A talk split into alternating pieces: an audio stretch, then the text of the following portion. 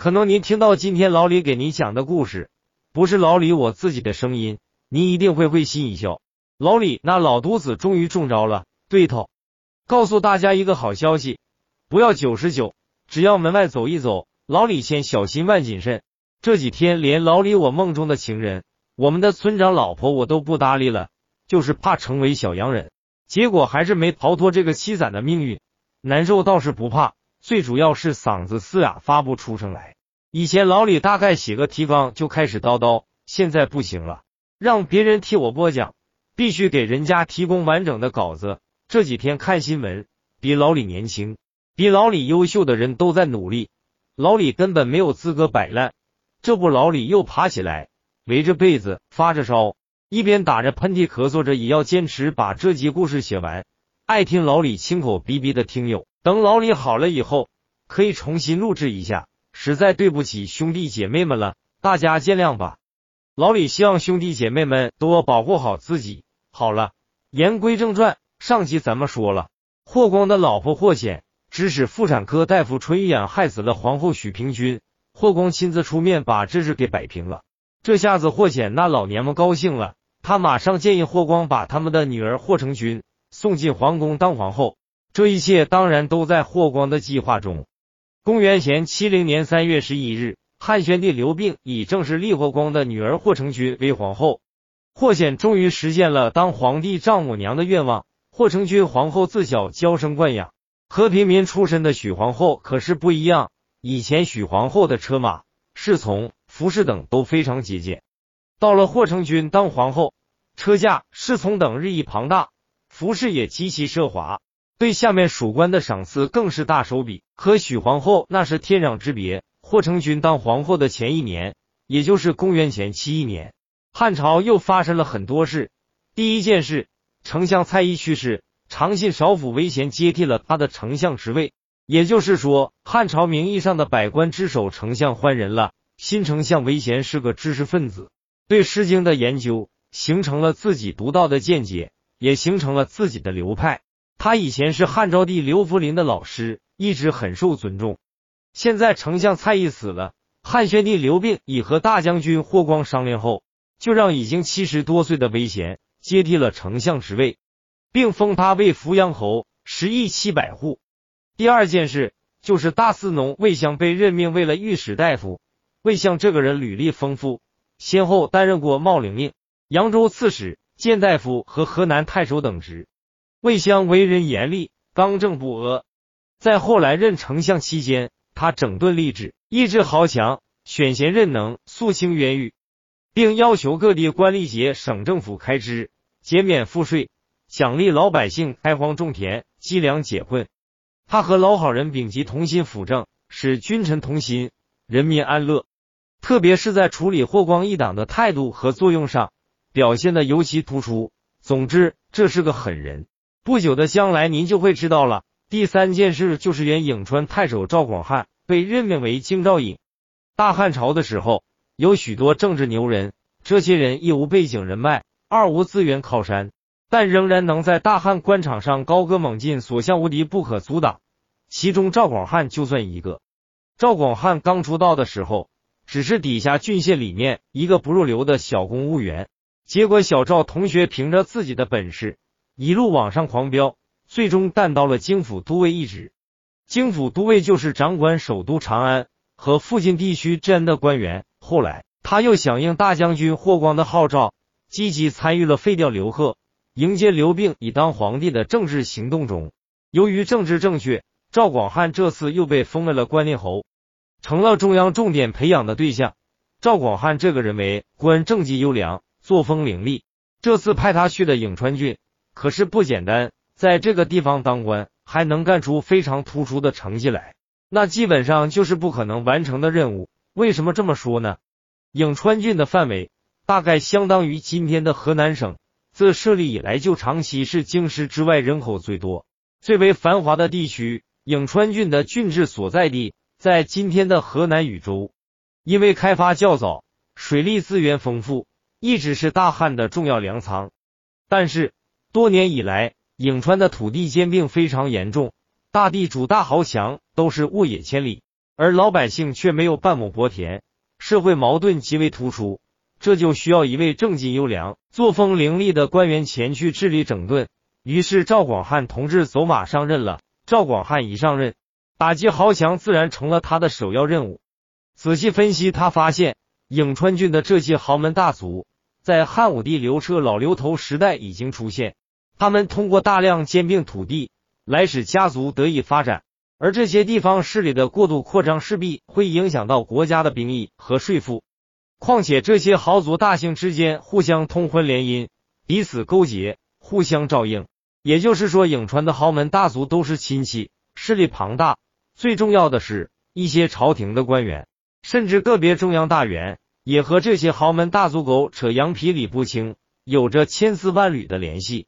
也就是所谓的“咱上面有人”。颍川的地方官员就更不用说了，很多都和豪强盗匪们有勾结。形成了一个个利益集团，政府有个啥行动，基本上人还没出衙门口呢，坏人早就得到消息，一溜烟跑没影了。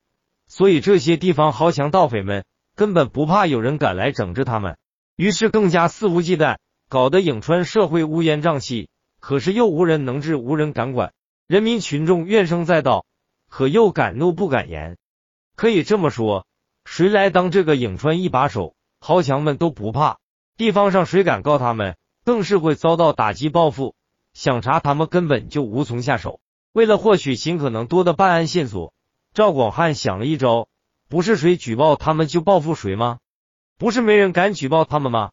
那咱就来个匿名举报。于是，颍川太守赵广汉同志发明了最早的举报箱。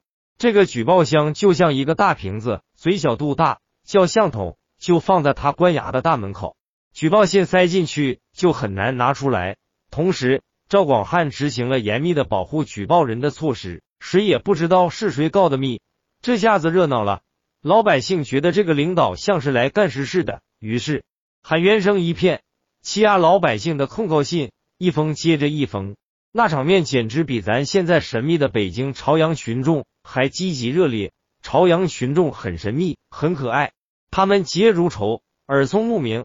通过他们栽进去的人和事多了去了，颍川群众同样嫉恶如仇。很快，赵广汉就得到了很多线索。虽然线索在手，但赵广汉还是不动声色，每天该干啥干啥。大地主、大豪强一看都几个月过去了，赵广汉也没啥行动，都明白了，这老家伙看来跟前几任一个德行，也是来基层混资历的。别看整的五五玄玄的。实际上他也是个样子货，是来捞政治资本的。他敢动谁？他能动谁？那赵广汉收到了大量的举报信，为什么几个月都没动静呢？这几个月，赵广汉不但没闲着，还忙得很。他忙啥？当然是忙着秘密查案。当一切准备就绪以后，赵广汉出手了。他居然上来就拿颍川郡最大的袁氏和楚氏两大家族同时开刀。把袁家和楚家的老大抓了来，迅速公布了他们蓄养门客、横行乡里、胡作非为的罪状后，根本不给他们向上找人的机会，现场宣判，现场直接就砍了头。这下子把大家都吓傻了。他的这一举动震惊了整个颍川郡。这么多年以来，颍川郡的大小流氓见过牛人，可没见过像赵广汉这样牲口霸道的牛人。这当然没完。赵广汉利用举报箱的匿名效果，开始了解决豪强、官吏拉帮结派的问题。这些人利用自己的影响，获利山头，广养门客，各自形成了一股股势力，既互相倾轧，又联手合作，不但败坏了社会风气，同时也对中央和地方政府政策的落地执行造成了极大的阻碍。于是，颍川郡政府故意透露出消息。说，你看各大家族都有人被匿名举报吧？如果没有内鬼的话，朝廷怎么知道的那么详细？我告诉你吧，这是他们家族里的内部人士，谁谁谁告的密，纯属内部举报。这下子大家族内部不平静了。哎呀，咱们内部有了内鬼，看样我不先举报别人立功，别人就会先去举报我立功，这可不行。还是我先下手为强吧。借着这股东风。赵广汉又适时推出了举报有功，揭发有奖，还可以戴罪立功的政策。自此以后，强宗大族的内部果然出现了分裂。这些人纷纷匿名向赵广汉举报，最终他们之间逐渐成为了冤家对头，一时各大流氓帮派互相火拼，斗得好不热闹。于是没几个月功夫，颍川郡的社会风气大大好转。由于赵广汉实施了各种强有力的监督管理措施，社会上各种消息都能很快的传到他的耳朵里。一些不法分子也因此再也不敢顶风作案，因为一旦作案，赵广汉也很快就能把他们抓获。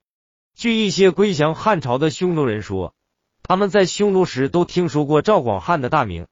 赵广汉不畏强权，打击了豪门大族的势力，缓和了社会矛盾，深得老百姓的赞誉。在威制豪强的同时，赵广汉还积极加强地方管理，转变当地的不良风气。